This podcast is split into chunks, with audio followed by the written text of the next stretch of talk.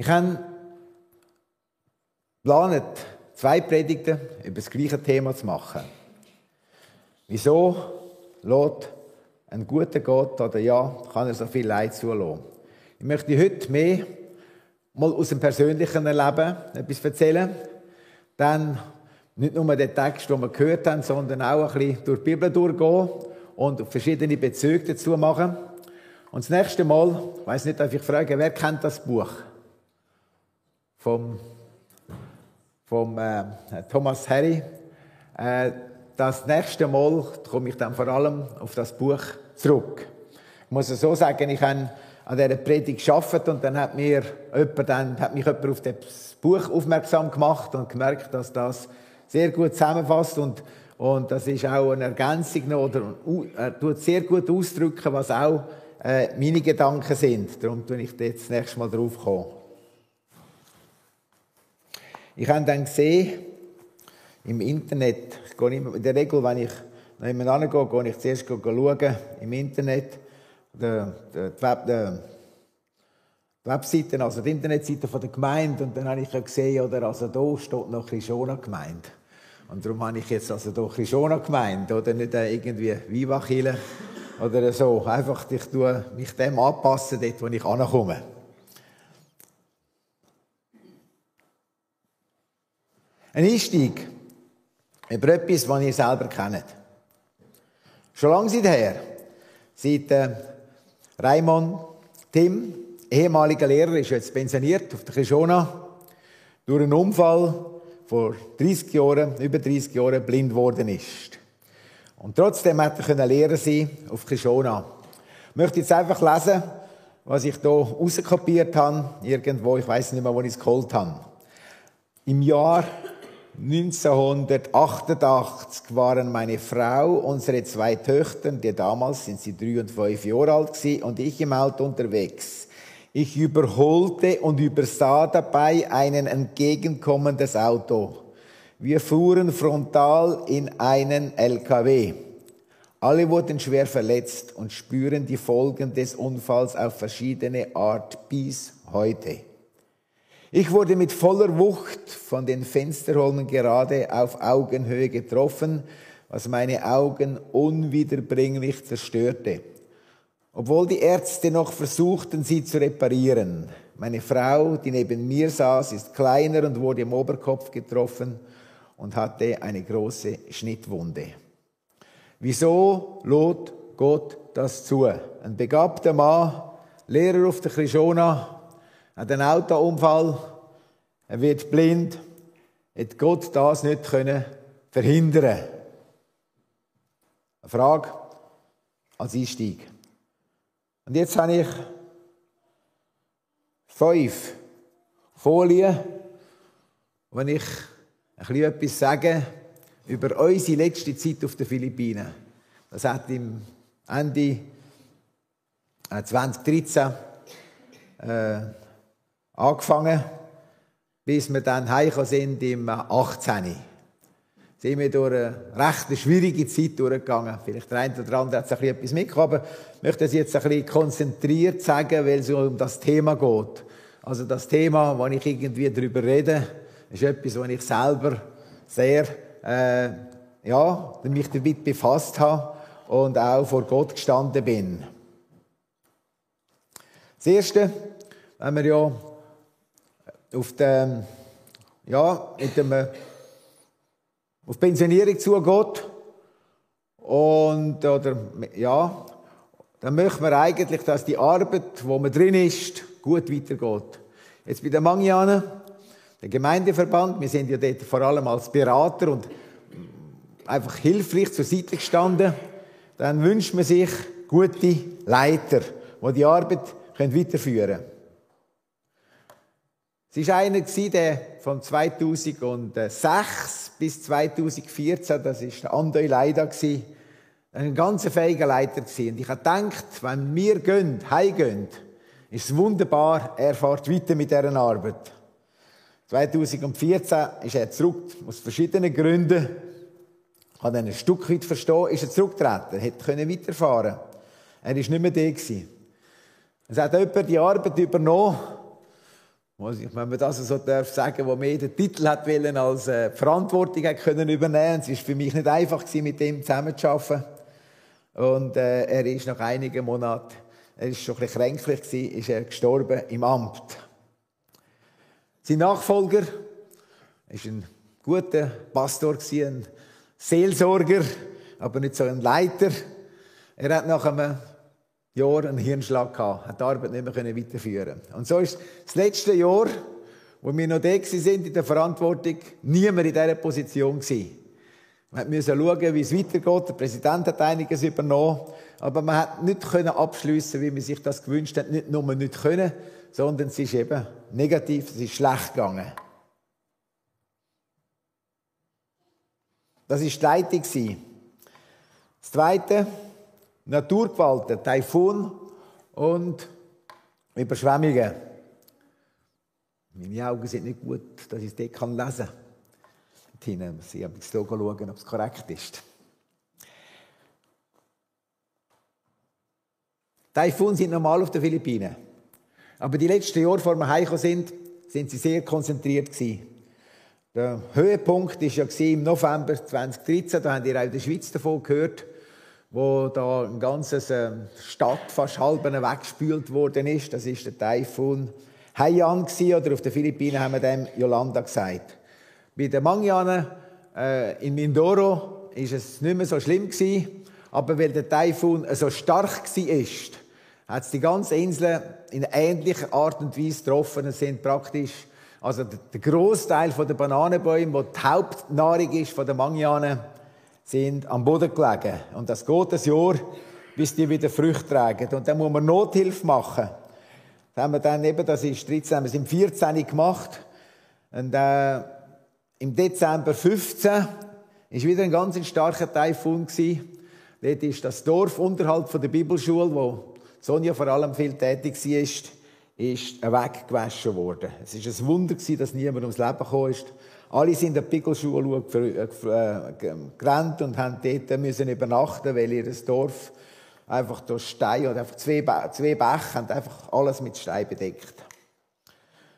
Dezember 15. Dann an der Weihnacht 16 ist wieder ein Taifun gekommen und hat einen Teil vom Missionshaus abdeckt und mein Büro wir haben etwa ein Dutzend Computer da für Übersetzungsworkshop und ja, ist, äh, ist äh, einfach nass geworden. Alles ist nass geworden. Und dann die letzten drei Monate, wo ich, das war im Dezember äh, 16 gewesen, dann bin ich noch da gewesen, Januar, Februar, März 17. Und letztes Jahr bin ich in Manila gewesen, ist mein Büro eine Baustelle gewesen. Also wenn man abschliessen in einem Büro, wo eine Baustelle ist, ist nicht unbedingt angenehm.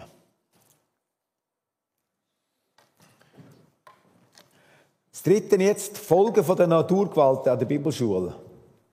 Eben, wo das Dorf weggeschwemmt worden ist. Wie ist es weitergegangen an der Bibelschule? Wir hatten kein Wasser, kein Wasser mehr gehabt. Die Wasserleitung war kaputt, die Stromleitung war kaputt. Die Zufahrt zu der Bibelschule war zerstört. Die Regierung hat uns befohlen, wir müssen wegziehen. Es könnte sein, dass der ganze Hang oben runterkommt.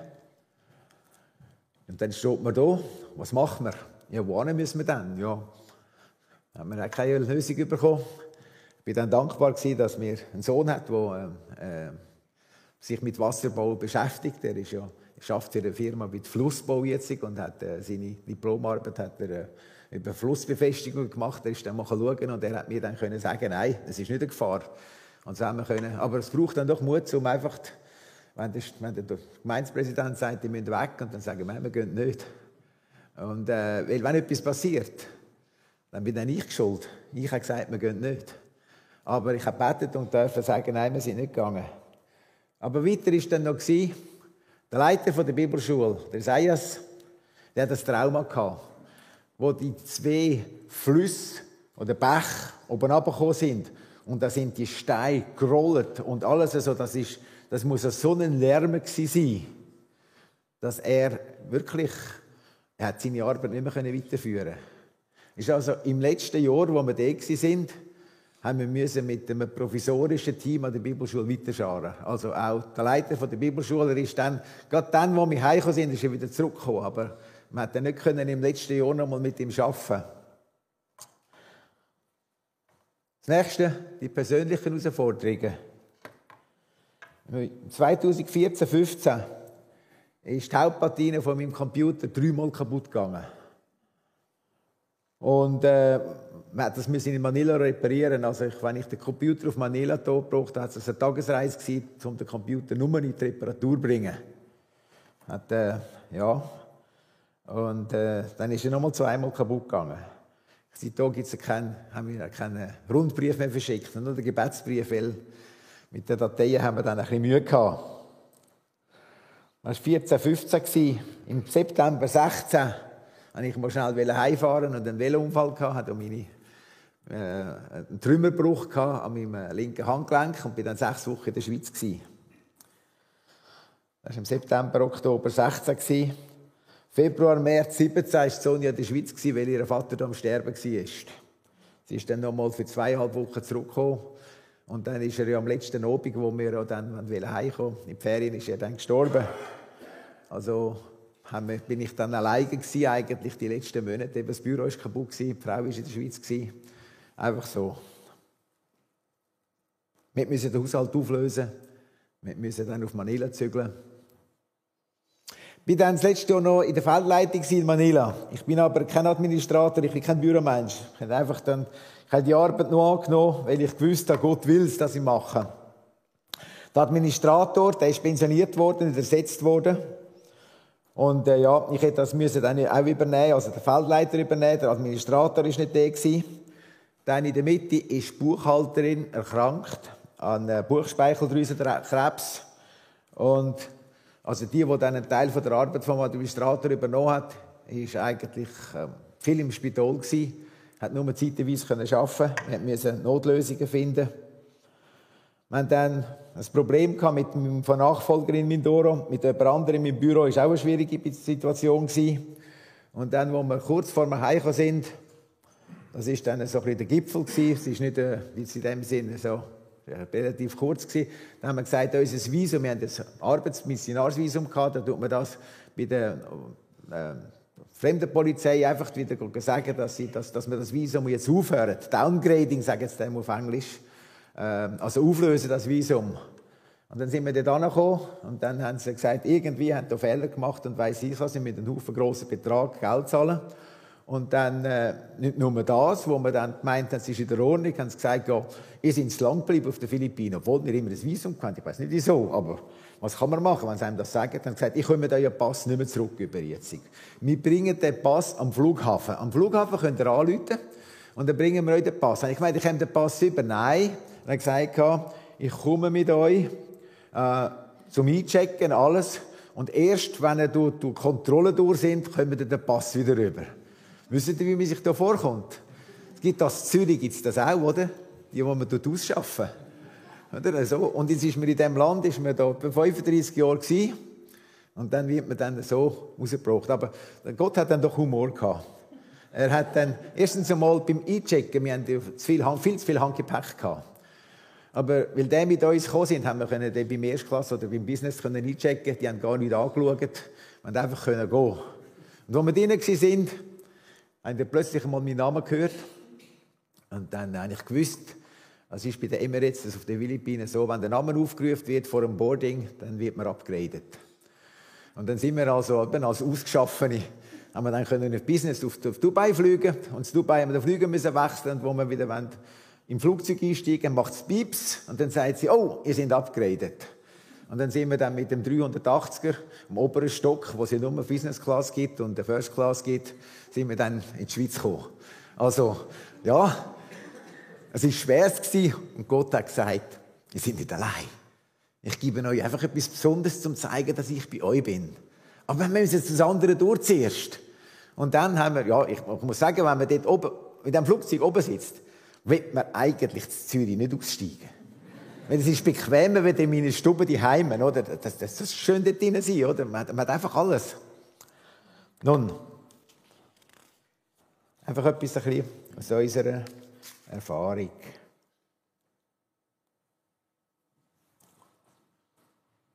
Habe ich das letzte nicht wieder da gehabt? Ah ja, genau. Meine Frau sagt, ich habe ja etwas vergessen, genau was da steht. Äh, natürlich, ich hatte ja noch Prostatakrebs dann. Und was eigentlich bis jetzt habe ich vergessen. ich hätte eigentlich müssen früher zum Arzt gehen. Ich war Sport, in die Schweiz gekommen, der Arzt hat mir dann gesagt, ich komme Sport. Und dann war eben schon die Lymphknoten befallen und so. Das war dann auch noch. Gewesen. Aber ich darf sagen, dass ich jetzt, äh, wenn ich das letzte Mal war, war vor einem Monat oder so beim Arzt, war, hat er gesagt, das PSA und das PSA, das gibt ja dann an, äh, ob der Krebs noch wachsen kann oder nicht. Und äh, wenn das, und dann tut das messen und dann hat der Arzt gesagt, 0,01 ist nicht gewesen. Ich gesagt, ist es 0,01? Dann hat der Arzt gesagt, nein, es ist, es ist viel tiefer, wir können es gar nicht messen.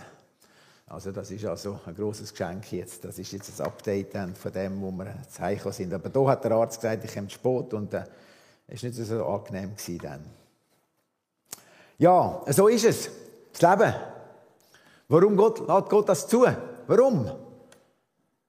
Könnte ich nicht mehr machen, wenn ich nicht der Computer dreimal kaputt geht und ich muss auf Manila. Die Zeit könnte ich doch für Gescheites brauchen, oder? Kann man doch denken. Wenn wir in der Bibel schauen, dann sehen wir, denke, ein Höhepunkt war, Matthäus 27, wo Jesus am Kreuz war und wo Jesus gesagt hat, mein Gott, mein Gott, warum hast du mich verlassen? In so einer Situation ist noch keiner von uns Gott verlassen. Warum lädt Gott das zu? Gott verlassen.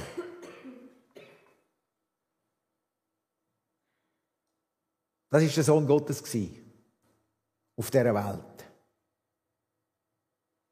Er ist nicht verschont geblieben von Leiden. Gott hat ihn mit ins Leiden getan, dass er das Leiden muss erfahren an seinem eigenen Leib. Das schlimmste Leiden, das es gegeben hat, sterben, Gott verlassen.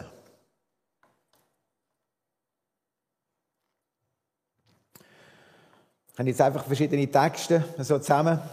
Und dann ist es ja so, wir nicht alle gleich sterben.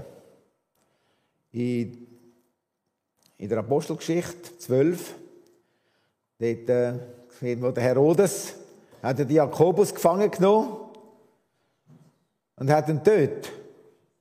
Und wo er gesehen hat, dass der, dass der Jude gefallen hat, dass der Jakobus tötet worden ist, und dann hat er auch den Petrus gefangen genommen. Und der Petrus ist errettet worden. Ja, wie ist jetzt das? Man hat doch betet. Für den Jakobus hat man betet. Der muss sterben. Und für den Petrus hat man gebetet. Und der darf leben. Gott hat eingegriffen, ein Mord am anderen. Offensichtlich nicht. So scheint es uns, dass er nicht eingegriffen hat. Das ist der Gott, der das zulässt. Was ist das für ein Gott? Und dann möchten wir, um das ein bisschen besser, einfach nochmal kurz an den Anfang der Bibel gehen. Und Gott hat die Welt geschaffen, das wissen wir. Und er hat sie, Gott schuf den Menschen zu seinem Bilde. Zum Bilde Gottes schuf er ihn. Es ist göttlich auf der Welt. Alles, was Gott sah, dass alles, was er gemacht hatte, es war sehr gut. Wo Gott die Welt geschaffen hat, ist es sehr gut gewesen. Es hat kein Leid gegeben. Das ist der Wille Gottes gewesen. Aber dann, wir kennen die 1. Mose 3, wo Sünde auf die Welt gekommen ist, und dort heisst es, äh, ja, sie haben von dieser Frucht essen und was sie gegessen haben, dann sind ihre Augen aufgetan worden und das hat ihnen eben die Schlange verheißen gehabt und ihr werdet sein wie Gott und wissen, was gut und böse ist. Also der Mensch hat das Bedürfnis gehabt, zu werden wie Gott. Und dann hat er gewusst, was gut und böse ist. Hat man das müssen wissen, was böse ist? Was, vorher hat es kein Leid gegeben, haben wir nicht gewusst, was böse ist. Aber weil Menschen wollen werden wie Gott, ist das eine Reaktion gewesen. Sie, sie, ja, jetzt wissen sie, was gut und böse ist. Das Böse ist gekommen. Leid ist gekommen. Und das lesen wir dann auch im gleichen Kapitel, wo ähm, denn Gott sagt, dass ihr werdet in der, der Frau seid, ich werde dir in der Schwangerschaft viel Mühe auferlegen und Schmerzen. Unter Schmerzen wirst du Kinder gebären und der Mann sei deinetwegen soll der Ackerbogen verflucht sein. Und dann sind sie zum Garten Eden ausgetrieben worden. Als Volk vom Ungehorsam vom Mensch sind sie aus der unmittelbaren Gegenwart Gottes vertrieben worden. Schweiß, Leid, Schmerz sind Teil worden vom menschlichen Leben auf Erde. Als Folge von der Sünde. Ja, und mit dem letzten Sonntag bin ich ja da drauf gekommen, vom äh, Turmbau von Babel. Ich habe etwas gesagt, der Mensch sucht Gemeinschaft. Sie haben sich einen Namen machen. Und eigentlich im Turmbau von Babel, wenn man das kurz zusammenfasst, kann man sagen, sie haben auch werden wie Gott. Sie haben wichtig sein. Von Gott ist dort nichts gedreht. Sie haben einfach den Turm bauen. Also den Mensch im Mittelpunkt stellen, nicht mehr Gott. Das ist das Resultat von der Sünde, wo der Mensch drin war.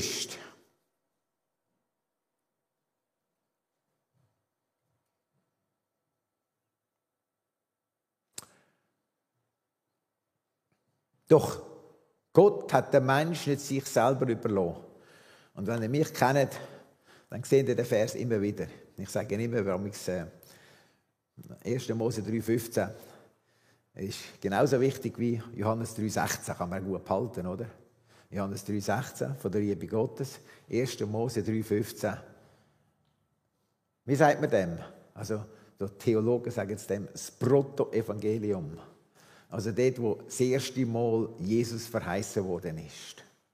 Also Gott hat angefangen zu arbeiten, um den Mensch, wo jetzt muss leiden, um einen Mensch beizustehen in seinem Leiden. Da ist es, ja, äh, ist es gesagt dass, also dort ist ja der, der, der ähm, ich kann es hier zeigen. Er wird in den Kopf treten, ja, also er, das ist der Nachkomme von der Frau, wird der Schlange den Kopf zertreten. Also, da wird der, der das Böse gebraucht hat, wird müssen daran glauben, aber du wirst in die Ferse beißen. Das heißt, Satan wird, wird Jesus in die Ferse, also das wird mit Leiden verbunden sein. Es wird zwar Heil kommen, aber es wird mit Leiden verbunden sein.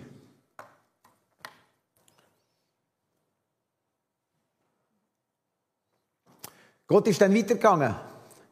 Nach dem Turbaum zu Babel hat er mit Abraham angefangen. Geschichte vom Volk Israel. Und dem, wo er Abraham hat er gesagt, ich will dich segnen und ich will dich segnen, dich segnen und verfluchen, die dich verfluchen und du sollst gesegnet werden und in dir sollen gesegnet werden alle Geschlechter auf Erden. So hat Gott den Plan umgesetzt, dass der Segen von Gott auf alle Menschen kommt. Und Tausende von Jahren ist gegangen, wie Gott den Plan umgesetzt hat. Ja, und dann gehen wir ins Neue Testament, wo er dann Jesus geschickt hat. Und im Philipperbrief. Und das ist einfach, für mich ist es, die Verse kennen wir. Nehmen wir es an. Aber etwa die vergessen wir das Gleiche ein bisschen. Im Philipper heißt, ich möchte Ihn möchte ich erkennen und die Kraft seiner Auferstehung. Das ist, das ist etwas Wunderbares. Die Kraft seiner Auferstehung. Das ist die Kraft, wo der Tod besiegt. Das ist, der Paulus sagt das. Ich möchte die Kraft erkennen, wo der Tod besiegt. Wunderbar, in dieser Kraft leben. Der Tod ist das Schlimmste, also das ist alle Krankheiten dabei eingeschlossen, wo die besiegt. Und, und dann, was kommt weiter?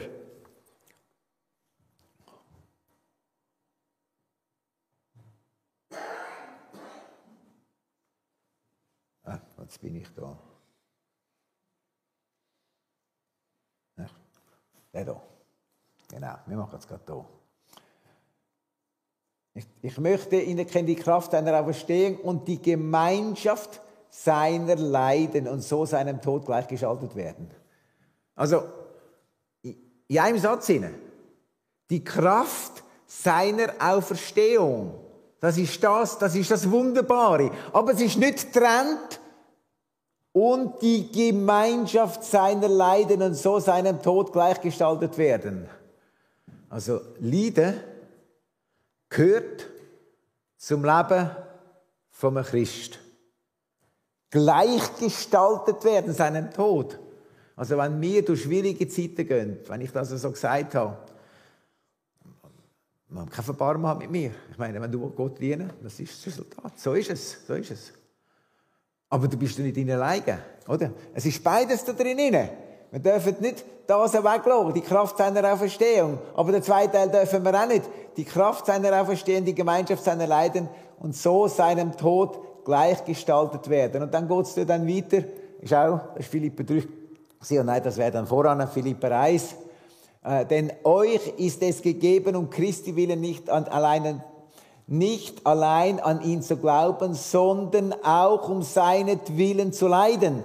Habt ihr doch denselben Kampf, den ihr an mir gesehen habt. Also, Leiden ist einfach ein Teil vom Christsein. Hat auch der Paulus gesagt.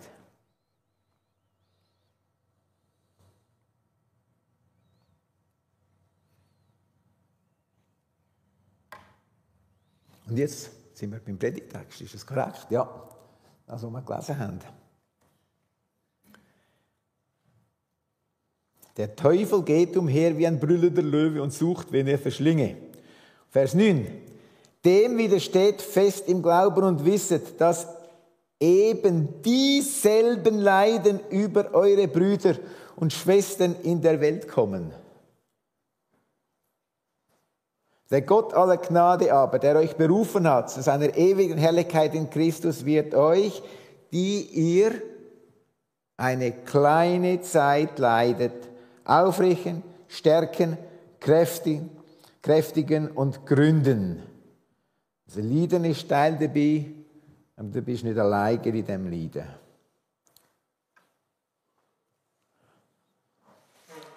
Petrus, das, Petrus tut das klar sagen und er betont, dass Gott in dem Leiden hilft und das Leiden begrenzt ist.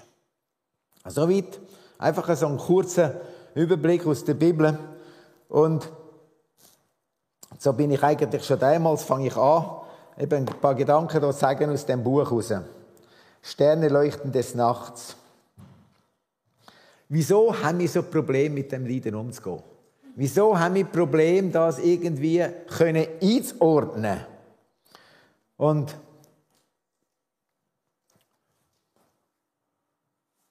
er sagt hier, Zwei Dinge machen den Menschen seit jeher zu schaffen, die Verborgenheit Gottes und die Gebrochenheit des eigenen Lebens.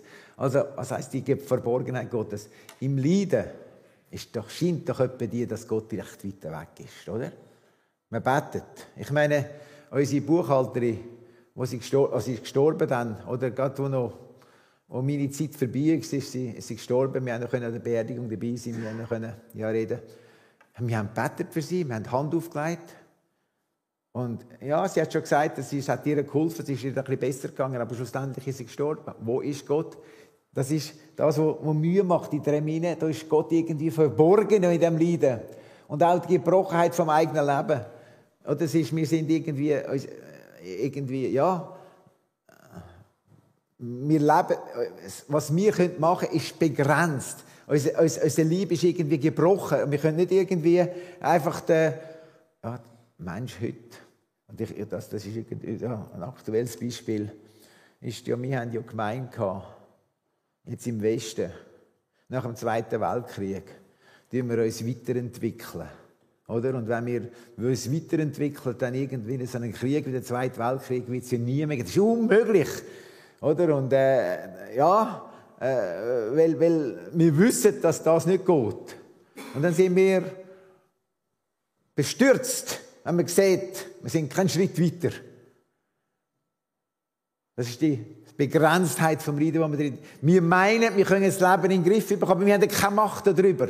Das ist Gebrochenheit vom Leben. Und dann, er sagt dann, und er tut dann darauf eingehen, äh, da möchten wir vor allem als nächstes Mal dann darauf, darauf kommen, in der jüdisch-arabischen Tradition haben dann damals, haben die Gelehrten, haben dann die körperlichen Krankheiten und damit äh, äh, Sünde dann gesagt, also wenn man krank ist, ist es so, die, man hat gesündigt und wie krank. Man hat gesündigt und wie krank. Wir kennen das aus dem Neuen Testament.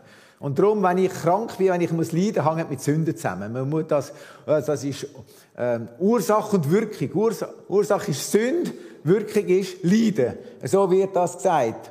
Und ja, ich möchte wissen, wieso muss ich leiden? Ich will es verstehen. Das ist das griechische Denken, wo wir drinnen behaftet sind. Und dann gibt es bei uns auch zwei Gruppen. Oder wenn wir in dem Denken sind, die eine Gruppe sagt, ja weisst, wenn du leidest, dann kommst du Gott näher. Das bringt dich Gott näher. Also ist etwas Gutes. Also nimm es an. Die Zweiten sagen eben, hinter jedem Lied steckt der Teufel. Also, also wenn du, wenn du bettest und so, dann kann dich heilen und es wird besser und du musst einfach glauben, dann geht es dir besser. Und wer kraftvoll beten will, widerstehen die uns, Entschuldigung, wer kraftvoll beten, wir, wer kraftvoll beten, widerstehen die uns die, äh, Entschuldigung, die ins Heute greifende Schuld der Vorfahren aufdecken. Das kommt auch, oder?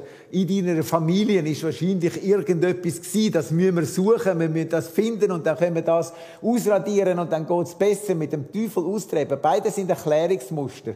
Und wir versuchen, das sind jetzt nicht, ich sage nicht, das ist einfach falsch, hat nichts mit Wirklichkeit zu tun, aber es hat zu tun damit, dass wenn wir Leiden etwas Schwieriges haben, ist immer eine Ursache und dann gibt's ähm, wieder dann gibt's ja, eine Frucht daraus, es, es, passiert etwas daraus. Also muss man die Ursache wegmachen, danach kann man das andere auch äh, vermeiden. Das sind ja, die Schweizer sind da Weltmeister. Wenn irgendein Unfall oder irgendetwas passiert, dann gibt es ein neues Gesetz, oder? Äh, weil wir haben irgendetwas nicht recht gemacht, also Ursache muss man vermeiden. Dann geht's dann nachher gibt's keinen Unfall mehr, oder? Und darum, äh, ich meine, äh, das ist jetzt für mich. Darum, wenn man, oder, ich kann überhaupt mit dem Auto, wie schnell dass man ein Auto fahre, ich möchte mich da draussen halten, oder? Aber vor kurzem habe ich gehört und gesagt, ja, weißt du, 30, da gibt wirklich viel weniger Unfall, mit einem 50 fährt. Hat er nichts gesagt, aber ich denke, am besten fahrst du gar nicht, oder? Dann fahren, dann, dann klappt sicher nie, oder? Ich meine, ich, ich möchte nicht reingehen, aber, aber einfach, es ist Ursache und Wirkung, oder? Weil, weil wir wollen es wirklich einander unter Kontrolle haben.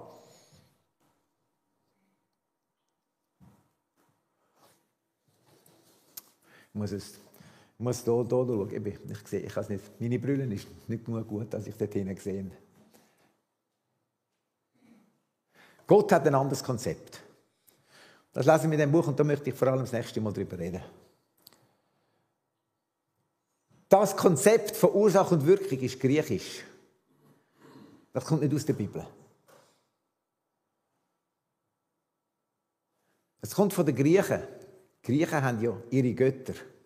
Und für alles haben sie irgendeinen Gott. Und wenn der Gott vom Krieg und der Gott von der Fruchtbarkeit und alles. Und so mit diesen Göttern haben die Griechen die Welt verstehen. Und wir sind eigentlich von dem beeinflusst. Und darum wollen wir das eigentlich wissen. Aber Gott, wenn man Gott in der Bibel ist, anders. Wir wollen Gott durch dieselbe Brille erfassen, durch die die Griechen ihre Götter und die Welt des Lebens betrachtet. Und die Menschen des Alten Testaments fanden überraschend andere Zugänge zu den Zumutungen Gottes. Ihr Ratschlag lautet, deine Fähigkeit zu verstehen hat Grenzen. Bilde doch nicht ein, dass du immer die Ursache vom Leid kannst erkennen. Das ist Überheblichkeit, wenn du meinst, du könntest, oder wenn du das erkennst und dann kannst du es vermeiden. Das ist ein Denken. Aber das geht nicht, es funktioniert nicht. So ist es im Alten Testament nicht gemeint Und das heißt, du kannst deine, ähm, was immer dir geschieht und sich deiner Logiken sieht, lädt dich ein, einen anderen Umgang damit zu finden. Und jetzt der Satz, du kannst Gott nicht immer verstehen, aber du kannst ihn immer und in allem erkennen. Das Wort erkennen kennen wir aus der Bibel. Wo kommt das erste Mal vor, das Wort erkennen? Dort bei Adam und Eva. Adam erkannte Eva und sie ist schwanger geworden. Das ist eine herzliche, eine enge Gemeinschaft. Also das Wort erkennen hat mit Gemeinschaft zu tun. Nicht mit Logik, nicht mit Verstand. Und da möchten wir das nächste Mal dann äh, drüber äh, reden. Und ich möchte jetzt nur noch mal zusammenfassen für heute. Was wünschen wir einander, wenn man einander sieht? Und das ist jetzt, das ist jetzt ein bisschen neuer heute, oder? Gesundheit. Jetzt wünschen wir einander immer Gesundheit, das Corona nicht, ja, das ist, haben wir früher schon gewünscht, aber jetzt ist es noch viel wichtiger geworden. Dass man immer sagt, gute Gesundheit. Ich wünsche dir Glück, ich wünsche dir Erfolg in der Ausbildung, ich wünsche dir Gottes Segen, Gottes Segen in dem Sinn, dass es dir gut geht. Wir wünschen einander kein Leiden und keine Schmerzen. Wünschen wir einander bei diesen schwierigen Zeiten, dass wir im Glauben wachsen, wünschen wir einander auch nicht. Oder? Wir möchten es nicht.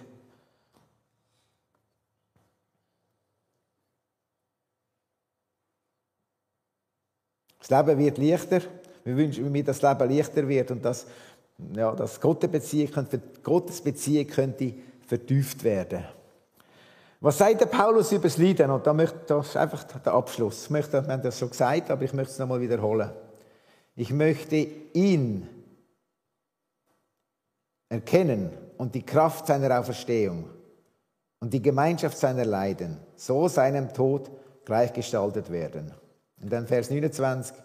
Denn euch ist es gegeben, oh, stimmt's, oder? Euch ist es gegeben um Christi willen,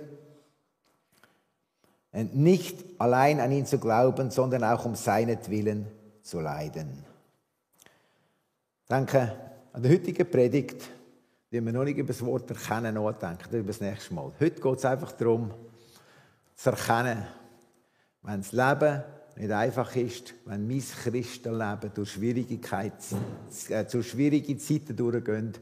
Es ist ein Teil vom Christsein. Wir haben keine Verheißung in der Bibel, dass das ferngehalten wird von mir.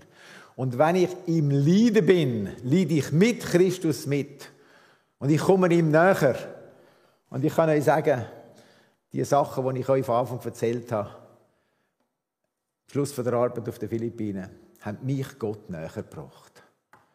In schwierigen Zeiten kann ich Gott besser kennenlernen. Nicht, dass ich mir das wünsche. Sagen, du musst schwierige Zeiten haben, dass du Gott besser kennenlernst. Nein. Aber wenn ich drin bin, muss ich mich nicht auflehnen, sondern ich bin in schwierigen Zeiten nicht allein. Er ist da. Er treibt mich durch. Amen.